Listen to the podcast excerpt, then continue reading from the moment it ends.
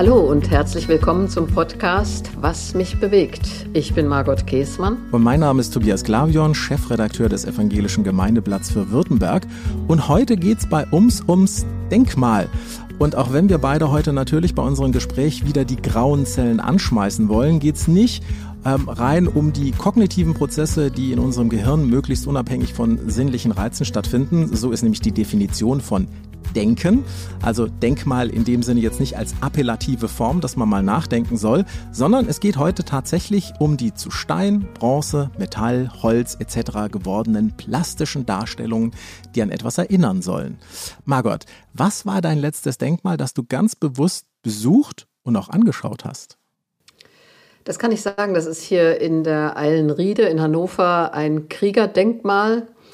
Und da werden mehrere Kriege gleich genannt, 70, 71 und dann 14, 18 und äh, natürlich 39 bis 45. Und es wird der gefallenen Helden gedacht und einer ganz besonderen Einheit, die habe ich jetzt vergessen, irgendeine militärische Einheit, die da gekämpft hat. Ich bin ein paar Mal herum herum gegangen, habe mir es angeguckt und muss sagen, äh, ich habe Unbehagen. Äh, das hatte ich schon als Jugendliche, wenn wir am Volkstrauertag, der damals noch Heldengedenktag hieß, an solchen Denkmälern Posaune spielen mussten und Grenze abgelegt wurden frage ich natürlich sofort nach, warum hast du dir dieses Denkmal dann angeguckt? Wenn du selber, ich meine, ich weiß ja, dass du äh, sehr pazifistisch an der Stelle bist, warum dann ein, ein solches Denkmal? Ach, weil ich da schon ein paar Mal spaziert gegangen bin und da dachte ich, jetzt will ich aber doch mal sehen, was das genau ist. Das gibt es ja manchmal, da ist irgend so ein Steinklotz und da denkst du, äh, gehst vorbei äh, und denkst eben nicht mal nach, sondern nimmst den so en passant wahr. Und da dachte ich, nee, jetzt will ich doch mal sehen, was da eigentlich draufsteht genau und äh, wofür dieses Denkmal überhaupt da ist.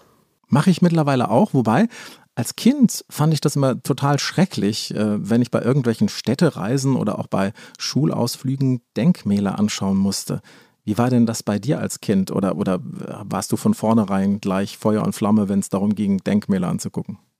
Nein, muss ich sagen, war ich auch nicht. Aber wie gesagt, am meisten in Erinnerung sind mir eben äh, diese ja, Denkmäler oder ja, Stein, sind ja meistens solche Steinfassaden irgendwie, bei denen dann an die gefallenen Soldaten gedacht wird. Und das fand ich damals schon, irgendwie hatte ich so einen inneren Widerstand, weil ich damals schon dachte, naja, was ist denn eigentlich mit den Frauen und den Kindern und den Nicht-Soldaten, die ums Leben gekommen sind? Das sind jetzt alles eher so traurige Denkmäler. Ist ein Denkmal für dich generell irgendetwas, was an was Schreckliches, an was Trauriges, an Krieg oder sowas äh, erinnert? Oder wie würdest du Denkmal definieren wollen? Na, es ist natürlich toll, wenn es Denkmäler gibt, die ja erinnern an großartige Sachen. Also es gibt so ein Mausoleum von Martin Luther King oder Mausoleum ist vielleicht falsch, aber doch, also die Grabstätte von Martin Luther King in Atlanta, die habe ich besucht und das ist natürlich das Gedenken an einen Mann, der gegen Rassismus eingetreten ist und für Frieden. Das finde ich ganz schön. Ich bin auch mit Schirmherrin für so eine Aktion, die heißt Denkmal Krieg, Denkmal Frieden. Also worüber denken wir eigentlich nach? Und natürlich gibt es auch Denkmäler. Ich habe ein schönes gesehen oder ist das dann eher eine Statue, müssten wir jetzt auch noch überlegen, von besonderen Frauen, also besondere Frauenorte. Da habe ich eins gesehen im Harz vor einiger Zeit in Stolberg. Da wird an eine besondere Stolberger, was ist das dann, Prinzessin wahrscheinlich oder Gräfin erinnert. Da frage ich doch aber gleich mal nach. Wann wird für dich ein Denkmal zu einem Denkmal? Was macht das aus, dass es ein Denkmal sein kann? Also Denkmal ist ja eigentlich ein schönes Wort. Denkmal nach. Ja? Oder Denkmal überhaupt irgendwas und äh, sei nicht so oberflächlich. Insofern, wenn es mich anregt zum Nachdenken, dann finde ich es gut.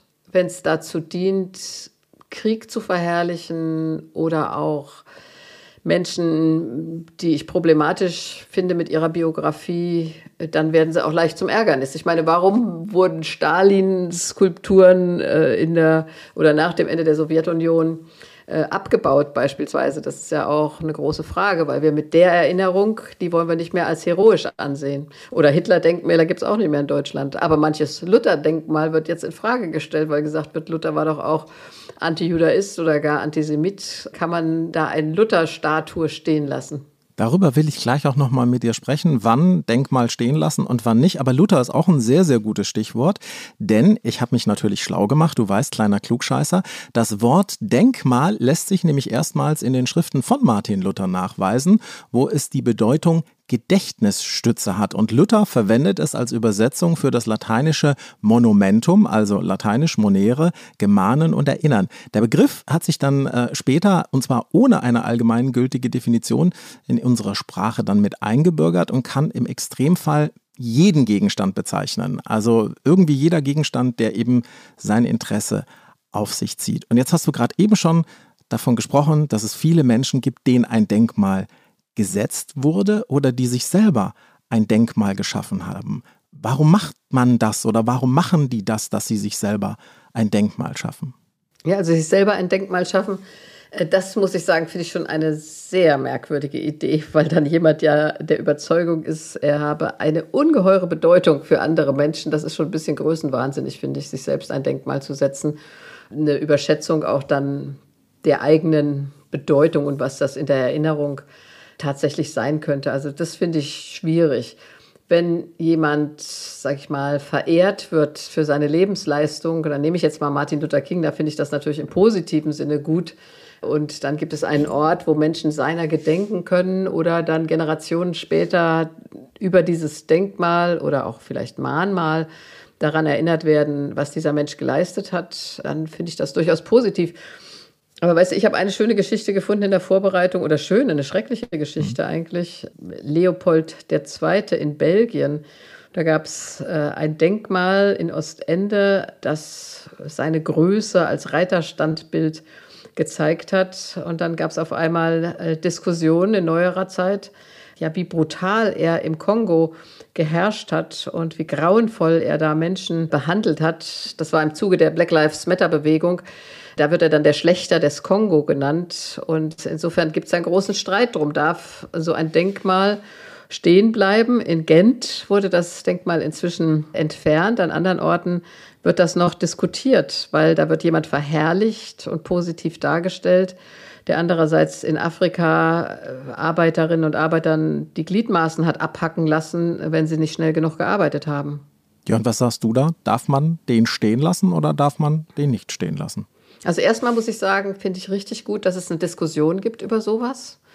Und ich habe bei dieser Geschichte, als ich da ein bisschen nachgelesen habe, gedacht, da kann ich Menschen im Kongo verstehen, denen fast schlecht wird, wenn ein solcher Mann durch ein Denkmal geehrt wird in Europa. Und dann finde ich, müssen wir mit den Opfern denken und sagen, das ist so nicht möglich. Denkt, stellt das Mahnmal, äh, Denkmal in ein Museum und stellt eine erklärende Platte daneben.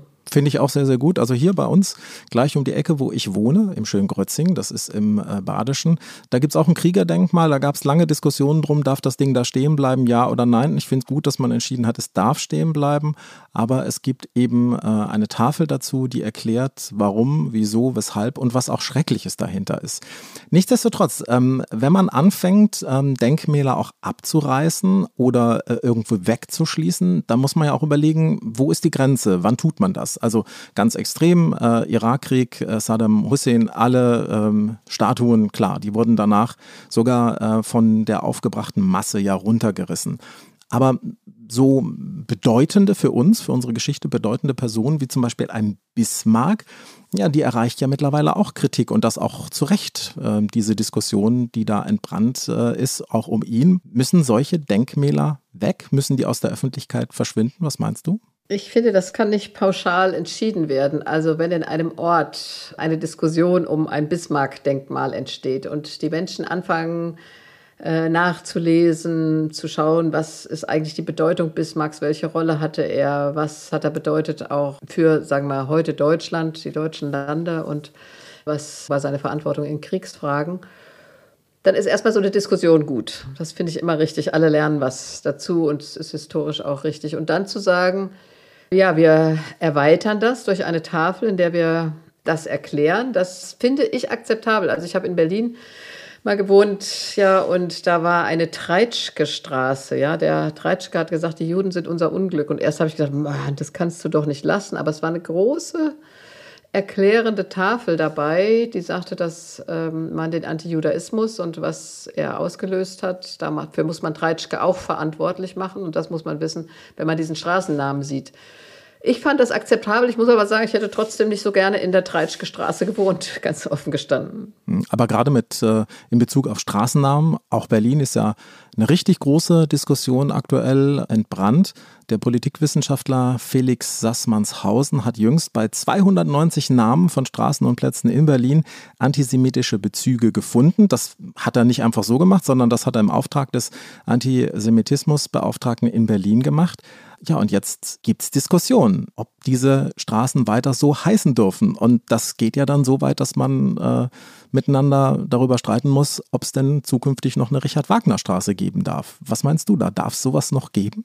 Also auch hier würde ich wieder sagen, schaut hin, wo war der Antisemitismus äh, und was bedeutet es? Wir werden wahrscheinlich nicht genügend Menschen finden, die absolut makellos sind, um alle Straßennamen in Deutschland zu benennen, dann ist besser zu sagen Ahornstraße, Buchenstraße und Finkenweg. Ja?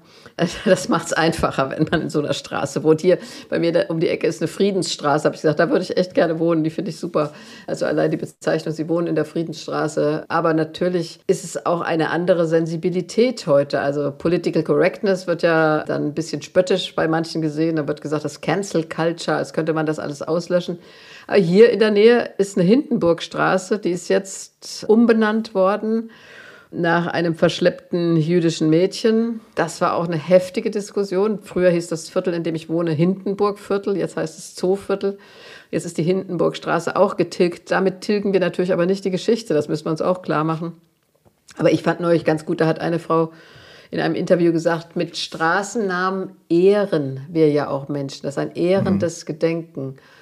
Und wenn wir dann sagen, jemanden, der sich massiv antisemitisch geäußert hat, wollen wir den wirklich ehren mit einem Straßennamen? Also dann wäre ich auch nach, für Umbenennung. Hm. Also da, da, kann ich auch folgen. Andersrum, es gibt ja viele Diskussionen darum, ob das Schleifen von allen möglichen Denkmälern oder das Wegretuschieren von Straßennamen nicht sogar im schlimmsten Fall eine Form von äh, Geschichtsklitterung ist, weil das gab es ja natürlich. Die Frage ist ja, wie man damit umgeht. Und auch das ist ja eine Form des Wachhaltens der Erinnerung, dass man eben nicht vergisst, was damals passiert ist und was auch mit dem ein oder anderen Namen verbunden ist. Aber das kann ich völlig nachvollziehen, weil ein Straßenname ist sehr wohl eine Ehrung, weiß jeder auch, wenn irgendwo eine Straße neu eingeweiht wird, weil irgendwie ein großer, toller Industrieller viel Geld gespendet hat, dann kriegt er seine eigene Straße und das ja schon auch wirklich so ein bisschen äh, zu Ehren der ganzen Geschichte. Trotzdem, gibt es für dich solche Kriterien, wo du sagen würdest, da muss das Denkmal weg, da muss auf jeden Fall der Straßenname weg oder kann man das gar nicht so schroff sagen?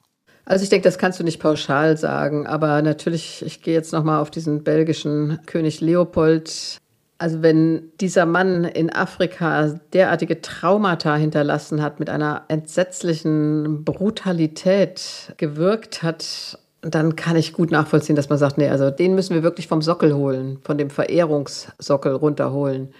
Und bei anderen Namen, denke ich, ist es diskussionswürdig. Ich habe das ja gesagt, ich bin mal in Diskussion darüber geraten, wie ist das mit Martin Luther? Ja, Martin Luther hatte wesentlich beigetragen. Du hast das eben auch schon gesagt, allein bei dem Begriff Denkmal, ja, zur deutschen Sprache. Er hat die Reformation in Gang gesetzt. Er hat wirklich Großes geleistet, aber wir können nicht anders als zu sagen, er war Anti-Judaist und ja sogar auch Antisemit. Dann könnte man sagen, gut, das war in seiner Zeit fast jeder und jede. Aber entschuldigt das sein Handeln und äh, wenn wir heute den Einfluss sehen, den er hatte, könnten wir das auch in Frage stellen. Also insofern verstehe ich, dass es um ihn eine Diskussion gibt. Mir liegt da natürlich auch am Herzen, weil ich Lutheranerin bin. Aber ich finde, diese Diskussion muss auch tatsächlich geführt werden. Also, oder, das ist ja die andere Frage, können wir durch eine danebenstehende Erklärung die Ambivalenz auch deutlich machen. Das geht mir übrigens mit den Kriegerdenkmälern so, ja, wenn da stehen würde, nicht wir gedenken der Helden, die tapfer gefallen sind, was heißt denn gefallen? Die sind doch nicht gefallen, die sind Opfer auch eines Krieges, auch als Soldaten. Und wenn da nicht stehen würde, wir denken mit Trauer und Entsetzen daran, was das bedeutet hat, Krieg, an die Vergewaltigung von Frauen und an die Traumata, die Kinder mitgenommen haben. Und deshalb steht dieses Denkmal hier, weil wir nie wieder Krieg wollen, dann ist das was ganz anderes. Ich glaube, es hat so ein bisschen, ähm, und du hast vorhin auch gesagt, wenn man einem ein Denkmal setzt, dann ist das ähm, eine Ehre, die man hat. Würde man die Begrifflichkeit Denkmal vielleicht ein bisschen anders definieren, nämlich mehr in Richtung Gedenkstätte? Das hat ja dann schon quasi einen ganz anderen Hintergrund, dass man sagt, das ist ein Ort, äh, der auch schrecklich sein kann. Also ich denke an Schönhausen oder ich, ich denke generell an Konzentrationslager, die ja auch quasi ein Denkmal, eine Gedenkstätte sind, aber denen man sich ja komplett anders nähert, wo man eben einfach einen Ort hat, wieder das Vergessen und äh, um sich damit nochmal auseinanderzusetzen, was da tatsächlich war. Ja, das heißt ja dann Gedenke. Das kommt in der Bibel übrigens auch oft vor. Ja, Gedenke all dessen, was eure Väter und Mütter schon erlebt haben. Und dann wird das Denkmal ja aber auch eher zum wirklich zum Denken genutzt und als Mahnmal auch. Also mhm. wenn wir dann gemahnt werden, zum Beispiel nie wieder Krieg, wenn das auf so einem Mahnmal steht und dann gesagt wird, das sind die ganzen Gefallenen, dann ist das Gefallenen, habe ich jetzt eben gerade selbst in Frage gestellt. Das sind die ganzen toten Soldaten, aber auch die toten Frauen, die toten Kinder, die toten Nicht-Soldaten. Dann ist das was völlig anderes, wogegen sich viele ja verwahren, und da gehöre ich auch dazu, dass das früher wirklich so Heldengedenkstätten waren, als seien alle Soldaten Helden gewesen. Und das waren sie nicht. Ja. Die sind einerseits Täter in den Kriegen gewesen, aber auch Opfer der Kriege. Und das fand ich immer schon befremdlich, dass dann so ein Heldentum damit einhergeht. Also, und das ist für mich ein falsch verstandenes Gedenken. Ja, gut, und oftmals sind solche Denkmäler oder auch Gedenkstätten ja dann Anlaufstellen für Menschen, die noch in einer anderen Zeit leben, ja. Also es gibt genug Nazi-Umzüge, die genau sowas dann als Ziel dann eben auch anstreben. Auch da, glaube ich, muss man sich sehr gut überlegen, was man weiter in der Öffentlichkeit hält und was eben nicht. Ja, und deshalb finde ich diese Initiative Denkmal Krieg, Denkmal Frieden, die an ganz vielen Orten in Deutschland äh, solche Heldengedenkstätten in Frage stellt, die finde ich gut, äh, weil das auch kreativ ist. Und ich finde, wir müssen auch in Deutschland überlegen, wen ehren wir, wen wollen wir ja in unserer Erinnerung behalten als jemanden, der Gutes für unser Land getan hat. Habe ich ja vorhin schon gesagt, also Hitler-Statuen gibt es nicht mehr. Äh, und das hat ja auch seinen guten Grund. Es gab viele Hitlerstraßen und du siehst ja auch manchmal, das finde ich interessant, die unterschiedliche Kultur. Ja, Eine Rosa-Luxemburg-Straße, wenn du die siehst, weißt du, du bist in Ostdeutschland. In Westdeutschland gibt es, glaube ich, keine. Ja. Lass uns noch mal über Kirche sprechen. Auch an Kirchen gibt es ja viele judenfeindliche Schmähplastiken, gerade aus dem Mittelalter. Wittenberg war da ja mal heiß diskutiert. Wie muss man mit sowas umgehen? Das hat ja dann wirklich sehr, sehr viel eben auch mit Geschichte zu tun. Und auch da ist natürlich wirklich die Frage, muss das alles weg? Muss man den Hammer in die Hand nehmen und muss man es beseitigen? Ich ich will ein Beispiel nennen. An der Stadtkirche in Wittenberg die sogenannte, in Anführungsstrichen, Judensau. Ja, das ist ein Relief an der Wand. Das zeigt eben eine Sau, an der sich Juden säugend nähren. Und ein Rabbiner schaut dieser Sau in den After. Das ist ziemlich widerlich. Und dann war die große Frage, was macht man damit? Und schon vor der Wende in den 80er Jahren, Anfang der 80er, glaube ich, hat die Kirchengemeinde in Wittenberg in der DDR-Zeit also noch überlegt, was machen wir damit. Ich fand damals die Lösung gut, weil sie haben eine Zeder aus Israel darunter gepflanzt und eine eingelassene Platte, in der steht auf Hebräisch und auf Deutsch mit jedem ermordeten Juden so ungefähr, also ich habe es jetzt nicht wörtlich in Erinnerung, wurde der Name Gottes geschändet. Und ich habe damals gedacht, das ist eigentlich eine sinnvolle Lösung, es da zu lassen, das Relief, aber unten drunter dieses Mahnmal zu haben. Aber dann kamen immer mehr jüdische Menschen, die gesagt haben, es ist für sie unerträglich, das zu sehen. Das ist eine solche Anfeindung, das ist eine solche Verächtlichmachung, das sollte es ja auch sein. Ja. Das ist für sie kaum erträglich, da lang zu gehen.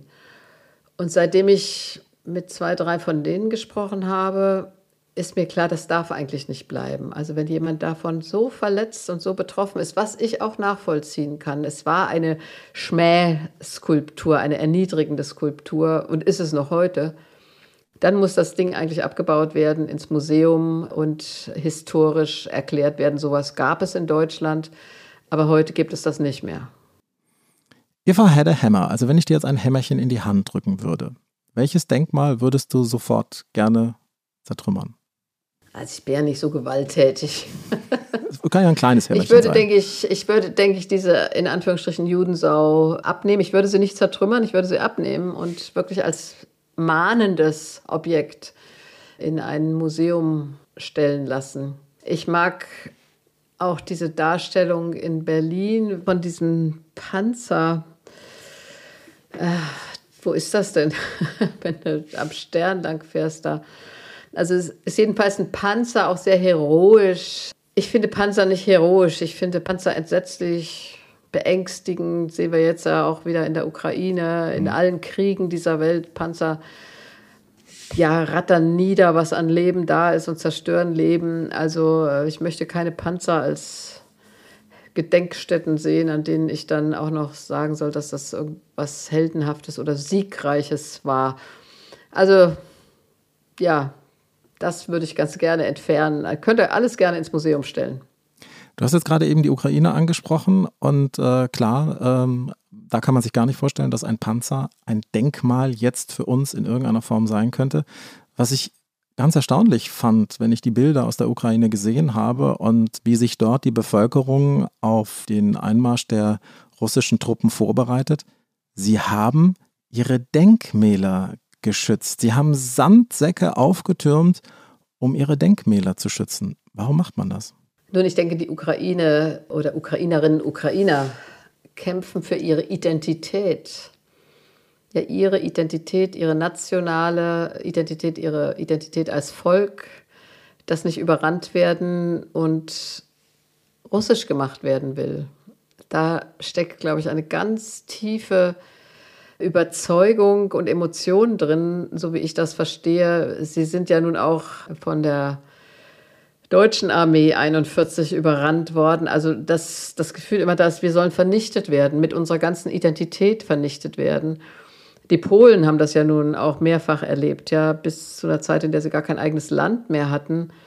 Und ich denke, dann entsteht so eine Bewegung, die sagt, wir müssen unsere Identität bewahren und zu diesem kulturellen Gedächtnis gehören auch unsere Denkmäler. Ich meine, auch aus den Kirchen sind ja wertvolle Altäre und anderes rausgenommen worden und geschützt worden. Das ist, denke ich, eine Frage der eigenen Identität und das kennen wir aus Deutschland auch, auch aus Kirchen. Manches, was dann gerettet wurde, weil man gesagt hat, das lassen wir uns nicht zerstören. Daran hängen wir absolut. Gibt es da irgendwas, wo du sagen würdest, ja, da würde ich Sandsäcke verfüllen und das würde ich schützen wollen? Also Gott bewahre, dass der Krieg zu uns kommt, aber gäbe es da irgendetwas für dich? Also sag mal, ich hänge ganz persönlich am Altar der Marktkirche. Das ist, denke ich, die Kirche, in der ich am meisten gepredigt habe und in der ich sehr oft gesessen habe. In schönen, aber auch in sehr, sehr traurigen und schwierigen Situationen. 9-11 oder als hier mal 44 Menschen in einem Bus verbrannt sind und an anderen Punkten. Der ist für mich sehr berührend, dieser Altar mit seiner ganzen Darstellung. Und der ist für mich schützenswert. Ich kann mir vorstellen, also dafür würde ich mich dann auch engagieren, dass der irgendwie in Sicherheit gebracht wird. Aber erstmal erstmal würde ich immer versuchen, die Menschen zu retten und dann die Gegenstände. Hm. Das Kreuz, ist das Kreuz auch für dich ein Denkmal? Gibt es ja an vielen Stellen am Straßenrand, auf Gebäuden obendrauf. Ist das auch eine Art Denkmal für dich? Ich denke, es ist ein Punkt zum Innehalten, oft ja auch in gerade katholisch geprägten Gegenden am Wegesrand. Und das macht ja was mit dir in deinem Leben, wenn du sagst, ich halte kurz an, ich halte kurz inne wie früher das 12 Uhr läuten. Ja, da hatten die Menschen ja keine Uhr, aber es wurde dann mittags kurz innegehalten, ein Gebet gesprochen. Und so ist das für mich mit dem Kreuz auch, dass wenn ich ihm begegne an einem bestimmten Ort, dass ich dann kurz innehalte, mich manchmal auch freue, weil ich denke, ja, das ist, das ist gut, dass, dass wir noch wissen, was es damit auf sich hat. Also was für mich oftmals so ein Moment ist, wo ich auch innehalte, ist, ähm, wenn ich am Straßenrand diese Straßenkreuze sehe für mich sind das auch irgendwie Denkmäler, auch wenn es eben nicht die großen und, und tollen sind. Ist, ist das für dich auch Denkmal oder ist das, ja, ist das einfach ein Kreuz, was da am Wegesrand steht? Nein, das ist ja in der Regel auch was sehr Anrührendes, weil da Menschen einen lieben Menschen, sehr oft die Eltern ihren Sohn oder die Tochter oder die Frau den Mann oder der Mann die Frau verloren hat. Das ist ja ein anrührendes Gedenken an einen verstorbenen Menschen, den andere sehr lieb gehabt haben und vermissen. Ich denke schon, das sind ganz eigen kreierte Erinnerungsstätten. Und sie erinnern uns andere, die vorbeifahren, übrigens daran, einerseits vorsichtig zu sein im Straßenverkehr und andererseits Carpe diem, ja, also nutze den Tag, denn das Leben kann von einer Sekunde in der anderen vorbei sein. Ich glaube, ganz schlimm für Menschen, äh, die etwas verloren haben oder denen etwas Schreckliches passiert ist, ist, wenn sie keinen Ort haben, wo sie das hintragen können. Also deswegen gerade irgendwelche Unglücke, Flugzeugabstürze oder sowas. Viele Menschen haben ja große Schwierigkeiten, dass sie eben keinen Ort der Erinnerung haben. Also so gesehen können Denkmäler da ja auch eine wichtige Rolle spielen. Ja, da würde ich dir absolut recht geben, Tobias. Äh, ich bin jemand auch, der immer dagegen ankämpft, dass es so anonymisierte Bestattungen gibt. Also wird nur Asche irgendwo verstreut, Wasser oder sonst wo. Und dann gibt es auf der Seekarte ein Kreuzchen. Oder dann habe ich das einmal erlebt auf einem Friedhof. Da wird die Asche auch anonym verstreut. Und dann hat mir der Friedhofsgärtner gesagt, dann kommen tatsächlich die Angehörigen und sagen, können Sie uns doch irgendwie ungefähr sagen, wo Sie die Asche verstreut haben. Und dann legen Sie da doch Blumen ab. Also ich finde, das sind auch wunderbare Gedenkorte. Und ich habe einen Friedhof erlebt, da war ich mit meiner Enkelin vor einiger Zeit. Da ist zum Beispiel die Erinnerung an die Toten der Weltkriege sehr gut integriert. Das ist wirklich eine Erinnerung an die Toten der Weltkriege, und zwar an alle, gleich welcher Nation, gleich welchen Geschlechts und Alters. Und dann finde ich, ist das auch ein guter Ort. Also ich kann auch verstehen, wenn Menschen danach suchen. Also der Vater ist verschollen im Krieg und eigentlich suchen sie den Ort. Und die ganze Aktion Sühnezeichen ist ja auch eine, die bis heute versucht, solche Grabstätten und Identifikation von Verstorbenen möglich zu machen. Wir reden über Denkmäler, über Gedenkstätten. Ähm, und da wollte ich dich gerne einfach auch nochmal fragen, so ein bisschen zum Anfang nochmal zurückkommen. Welches ist das Denkmal, die Gedenkstätte, die dich am meisten bewegt hat? Die dich in deinen Gedanken nicht mehr loslässt? Also einmal will ich sagen, dass mich Käthe Kollwitz-Figuren, die das Leid zeigen, also ich denke an eine, wo eine Mutter versucht, ihr Kind zu bergen. Ich denke an Barlach-Figuren, die oft auch das Leid zeigen, aber vielleicht ist es tatsächlich ähm, immer wieder auch die Pietà, also Maria mit dem toten Sohn im Arm die mich rührt, die gibt es ja in den verschiedensten Formen, weil dieses Leid einer Mutter, die ihr Kind verloren hat, ganz egal wie alt das Kind ist, das rührt mich, denke ich, am meisten. Und eins, was ich am meisten mag, ist das vor der UN, wo eben Schwerter zu Pflugscharen umgeschmiedet werden, weil das ist für mich ein Hoffnungsdenkmal. Und das gerade auch in dieser Zeit. Wenn du jemanden oder etwas ein Denkmal setzen könntest, für wen oder für was würdest du da gerne ein Denkmal errichten? Ich würde gerne ein Denkmal dann errichten für diese wackeren Frauen, die mit ihren Kindern auf die Flucht gehen. Das sind schon die Geschichten meiner Familie, dass die Frauen dann mit den Kindern sich durchschlagen, zum Teil vergewaltigt werden, Hunger leiden und alles tun, um ihre Kinder zu schützen. Ich denke an die Geschichte einer afghanischen Frau, die ich kürzlich gelesen habe, die dann erfroren ist, weil alles, was sie anhatte, hat sie dann um ihre Kinder gehüllt, die tatsächlich gerettet werden konnten. Aber die Frau ist selbst, die Mutter ist selbst erfroren. Also das sind Geschichten, die anrühren, gerade ja auch aktuell wieder in dieser Zeit. Dieser Mütter wird selten gedacht, Helden sind immer die anderen. Also so ein Denkmal für all diese Frauen, die sich mit ihrem Leben einsetzen dafür, dass ihre Kinder überleben, das wäre mal angebracht. Absolut. Und auch da gilt dann, die Tat ist vergangen, die Denkmäler bleiben.